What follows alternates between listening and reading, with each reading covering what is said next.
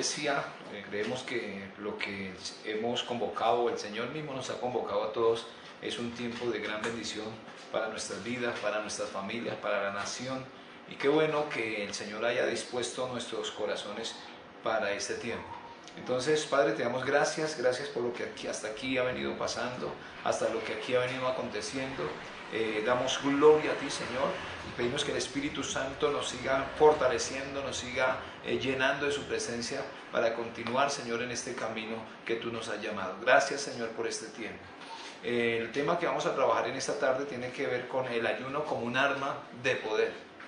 La palabra declara en segundo, segundo libro de Corintios, capítulo 10, versículo 3, dice, porque, no porque aunque andamos en la carne, no militamos según la carne porque las armas de nuestra milicia no son carnales, sino poderosas en Dios para la destrucción de fortalezas, derribando todo argumento y toda altivez que se levanta en contra del conocimiento de Dios y llevando cautivo todo pensamiento a la obediencia de Cristo. Entonces cuando hablamos en esta, o la palabra de Dios nos habla, de que las armas de nuestra milicia no son carnales sino poderosas en Dios, nosotros tenemos un arma más poderosa que, que, la misma bomba atómica y que todas las armas que hay en este, en este siglo, en este tiempo. Una de ellas es la oración, otra la palabra, pero también eh, otra que vamos a mirar en esta tarde es el ayuno como un arma de poder. Entonces quiero que vayamos al libro de Edras. Edras es un, un sacerdote que eh, nos da mucha enseñanza, mucha inducción acerca de, cómo eh, llevar un ayuno de victoria. Lo primero que vamos a ver en el libro de Edras capítulo 8, verso 21, dice la palabra, y publiqué eh, ayuno allí junto al río Aba para afligirnos delante de nuestro Dios, para solicitar de él camino derecho para nosotros y para nuestros niños y para todos nuestros bienes porque tuve vergüenza de pedir al rey eh, tropas y gente de a caballo que nos defendiera del enemigo en el camino, porque habíamos hablado, había hablado al rey diciendo, la mano de nuestro Dios es para bien sobre todos los que le buscan, más su poder y su furor contra todos los que le abandonan. Ayunamos pues y pedimos a nuestro Dios sobre todo esto y Él nos fue propicio. Entonces aquí estamos mirando un hombre eh, que es diligente. El primer punto que vamos a mirar aquí es la diligencia de Edras. ¿Diligencia para qué? Diligencia para escudriñar la palabra de Dios. Un pasaje más atrás en el libro, eh, un capítulo más atrás, Edras 7, versículo 6, dice la palabra, este Edras eh, subió de Babilonia, era escriba diligente en la ley de Moisés, que Jehová Dios de Israel había dado y le concedió el rey todo lo que le pidió, porque la mano de Jehová su Dios estaba sobre ellas. Resalta aquí la palabra de Dios, que era un hombre diligente, diligente para escudriñar la palabra de Dios, la ley de Dios, diligente para vivirla. Edras pudo dar testimonio, um, al igual que Nehemías, fueron hombres que, que dieron testimonio, vivieron la palabra, y los número tres fueron diligentes en enseñar la palabra de Dios. En el versículo 10 eh, de este mismo capítulo de Edras encontramos, dice, porque había preparado su corazón para inquirir la ley de Jehová y para cumplirla y para enseñar en Israel sus estatutos y sus decretos. En este tiempo la convocatoria de ayuno y oración a nivel de personería, pero también a nivel nacional, eh, nos ha llevado a tener un corazón dispuesto. Nosotros hablamos a la iglesia eh, días atrás de preparar el corazón. Así como Edras dice la palabra, preparó su corazón para inquirir en la ley de Jehová y para cumplirla. Mire lo importante de, de, uno, disponer el corazón. Dos, inquirir, que es investigar, averiguar, profundizar en la palabra de Dios.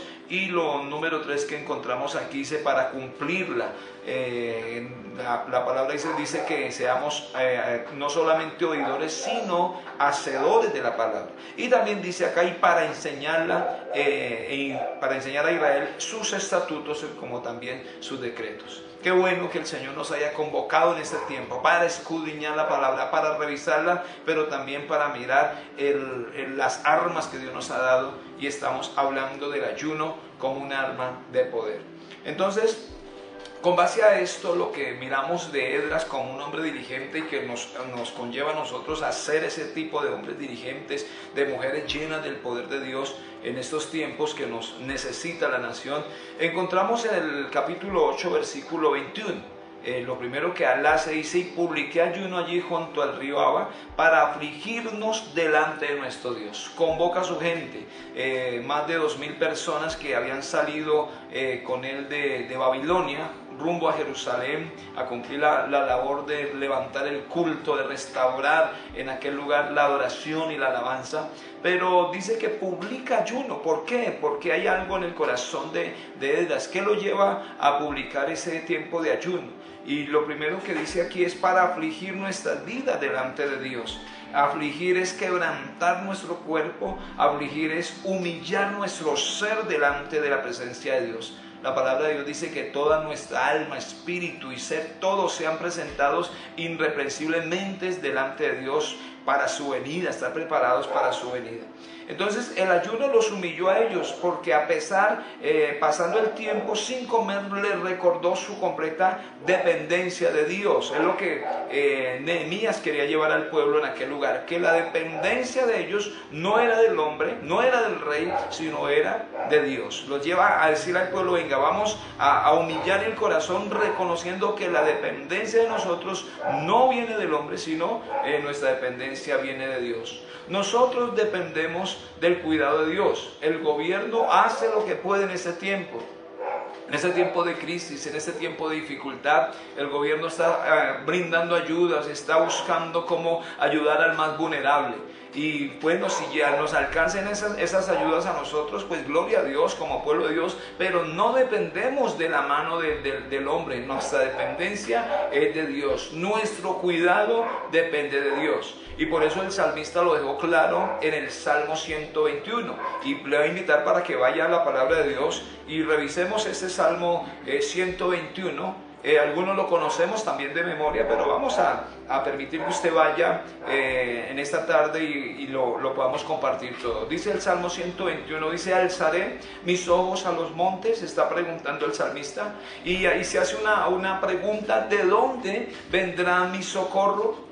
Y la respuesta no se hace esperar, dice mi socorro viene de Jehová que hizo los cielos y también la tierra. No dará su pie al ni se dormirá el que guarda a Israel. No se dormirá el que guarda a la iglesia en Colombia. No se dormirá el que guarda nuestra nación. Dice también el 4, dice, he aquí, no se adormecerá ni dormirá el que guarda a Israel. Jehová es tu guardador Jehová es tu sombra, tu mano derecha.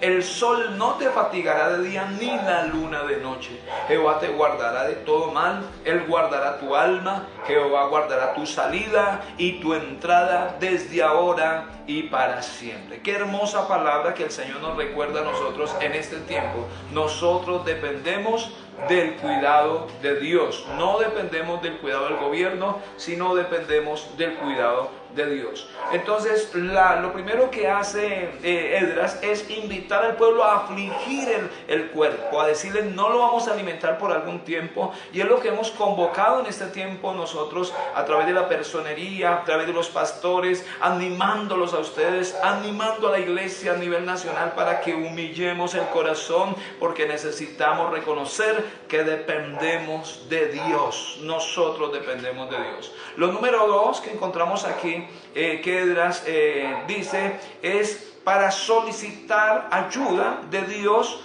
eh, porque en el camino había un enemigo que estaba acechando, dice para solicitar del camino derecho. Entonces había que pedir protección porque en el camino que ellos llevaban, un camino bastante lejos de Babilonia a Jerusalén, se, se calcula que fueron un promedio de cuatro meses de camino.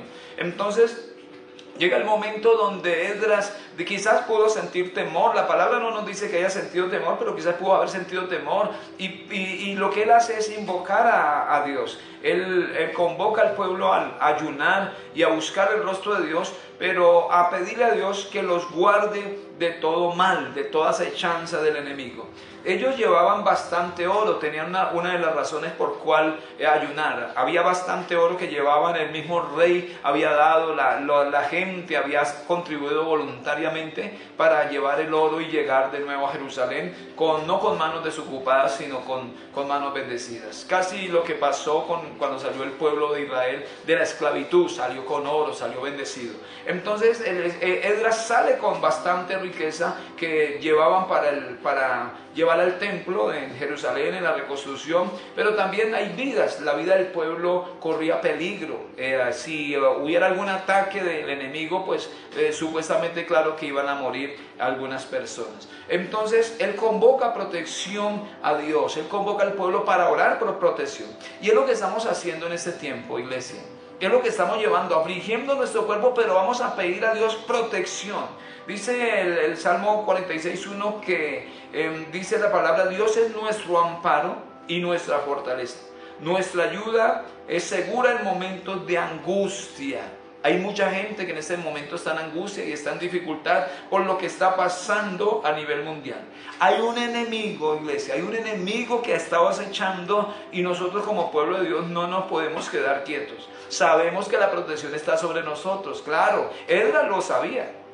Él sabía que la protección de Dios estaba sobre él y sobre el pueblo, pero sin embargo dice que él convocó al pueblo a ayunar y a orar. Nosotros sabemos que la protección está sobre nosotros, pero también la palabra nos llama a orar, a interceder por los que están en eminencia. Y qué bueno poderlo hacer desde nuestros lugares, desde las casas, desde los templos, los que han podido de pronto llegar al, al templo a tener un tiempo de, este tiempo de ayuno y oración. Bueno, seguimos avanzando. Lo número tres que él pide, lo primero fue afligir el, cuerpo, afligir el alma delante de la presencia de Dios y reconocer que Dios. Lo segundo es protección del enemigo que acechaba. Lo tercero, él pide protección por ellos, sus hijos y por todos los bienes que llevaban. El número tres tiene que ver con protección eh, por, por, las familias. Eh, ¿Nos preocupan nuestros hijos en ese tiempo? Claro. ¿Nos preocupa nuestra situación económica? Claro que sí. ¿Nos preocupa nuestro futuro? De alguna manera, claro que sí. ¿Nos preocupa nuestra vida espiritual, nuestra salvación? Pero la pregunta es aquí de dónde vendrá la ayuda, el refugio, de dónde viene nuestra protección, eh, de dónde viene nuestra seguridad. Sin, duda es en ir a buscar al Dios de Israel. Aquí dice que Él convoca a, ayuno para que Dios proteja los hijos, Dios los proteja a ellos, proteja sus bienes. Es el tiempo que nosotros nos levantamos a ayunar y a orar como iglesia de Dios para que Dios guarde de todo mal nuestros hijos, que Dios guarde nuestras familias, que Dios guarde nuestros bienes, que la mano de Dios sea, sea con nosotros. Y dice la palabra de Dios, dice aquí porque tuve vergüenza de pedir al rey eh, tropas y gente de a caballo que nos defendiesen del enemigo en el camino. Porque habíamos hablado al rey diciendo, la mano de nuestro Dios es para bien sobre los que le buscan. Escuche esto, iglesia que nos escuchan esta tarde. La mano de Dios es para bien sobre todos los que le buscan. Entonces cuando clamamos, cuando buscamos en el, el tiempo de ayuno y activamos esta arma poderosa que es el ayuno, como también la oración y la palabra, dice que la mano mano de Dios está con nosotros, la mano de Dios nos guiará. Dice que ayunaron pues y, rendimos eh, y nos rendimos a nuestro Dios y Él nos fue propicio. Ayunamos pues y pedimos a nuestro Dios sobre esto y Él nos fue propicio. Ahí estaba el Señor mirando la intención del corazón de Nehemías, mirando la intención del corazón del pueblo. Pero termina también diciendo Nehemías, y partimos del río Aba el 12 del mes primero para ir a Jerusalén, y la mano de nuestro Dios estaba sobre nosotros y nos libró de la mano del enemigo y del acechador en el camino. Y llegamos a Jerusalén y reposamos allí tres días. Qué bueno esto. Hoy estamos convocando al pueblo a ayunar, a orar, porque creemos que la mano de Dios será propicia para nosotros. Creemos que la mano de Dios nos guardará en este tiempo de todo mal, de todo virus que acecha las almas, las vidas y que está eh, quitando la vida ya de muchas personas, lo ha hecho. Hay muchos que están en este momento en la UCI, en los hospitales, eh, otros guardando reposo en la casa con este virus. Pero nosotros declaramos lo que dice el Salmo 91, que el que habita al abrigo del Altísimo, este morará bajo la sombra del Omnipotente. Diré yo a Jehová, esperanza mía, castillo mío, mi Dios, en quien yo he puesto mi confianza, y Él nos librará del lazo del cazador y de la peste destructora, y con sus plumas nos cubrirá, y debajo de sus alas estaremos seguros. Lo que miramos aquí para terminar, eh, eh, iglesia, en esta tarde es que la buena mano de Dios, dice Nehemías, la buena mano de Dios también está con nosotros. Hoy en este 9 eh, de abril del año 2020, la mano de Dios está con nosotros. Y somos nosotros, el pueblo de Dios que ha sido llamado para, para ser convocado en este tiempo, a tener este tiempo de ayuno y oración con toda la iglesia, todo el liderazgo, todas las familias. Y escúcheme esto, mire, estamos viendo a nuestro presidente que está poniendo su cara, eh, algunos lo criticarán, algunos se reirán, algunos dirán, no, no estamos de acuerdo con lo que está haciendo, pero ¿sabe qué está haciendo el presidente? Está poniendo la cara delante de la nación y diciendo, vamos a hacer esto, vamos a salir adelante. Y si el presidente de nuestra nación lo está haciendo, ¿cuánto más los hijos de Dios no nos vamos a poner adelante diciendo, Dios guarde a nuestro presidente? Qué bueno que en esta tarde estemos todos unidos en un solo espíritu, en ayuno, afligiendo nuestra alma, diciéndole, Señor, protégenos, diciéndole, Señor, guarde nuestras familias, diciéndole, Señor, direccionanos. Bueno que en esta tarde lo estamos haciendo. Iglesia de Dios, qué bueno bendecir el nombre de Dios unidos. Padre, yo te doy gracias. La iglesia se hace presente en este tiempo. Oro por la personería, Señor, que está al frente, al frente de la batalla en este momento, por la iglesia, por los pastores que hemos tomado este reto y animando a nuestro pueblo para que eh, esté al frente de la oración, del ayuno, declarando tiempos de protección y de bendición sobre nuestra nación. Oramos también por nuestro presidente eh, Duque, Señor amado, Iván Duque, para que tú lo guardes y le des direccionamiento. Oramos por la vicepresidenta, oramos por la alcaldesa Claudia López, Señor, para que el Espíritu de Dios le dé sabiduría y también le traiga convicción de su pecado. Padre, te damos gracias porque tú eres bueno en el cielo como también en la tierra. Padre, gracias en el nombre de Jesús. Iglesia, seguimos adelante. Ahorita hay otra palabra que les está esperando, pero vamos a seguir adelante confiando en que Dios estará con nosotros y la buena mano de Dios nos ayudará. Un abrazo grande de parte de la Iglesia Renovación Integral. Estamos unidos en este tiempo de ayuno y oración. Muchas bendiciones, pastores. Muchas bendiciones, iglesia. Dios los guarde.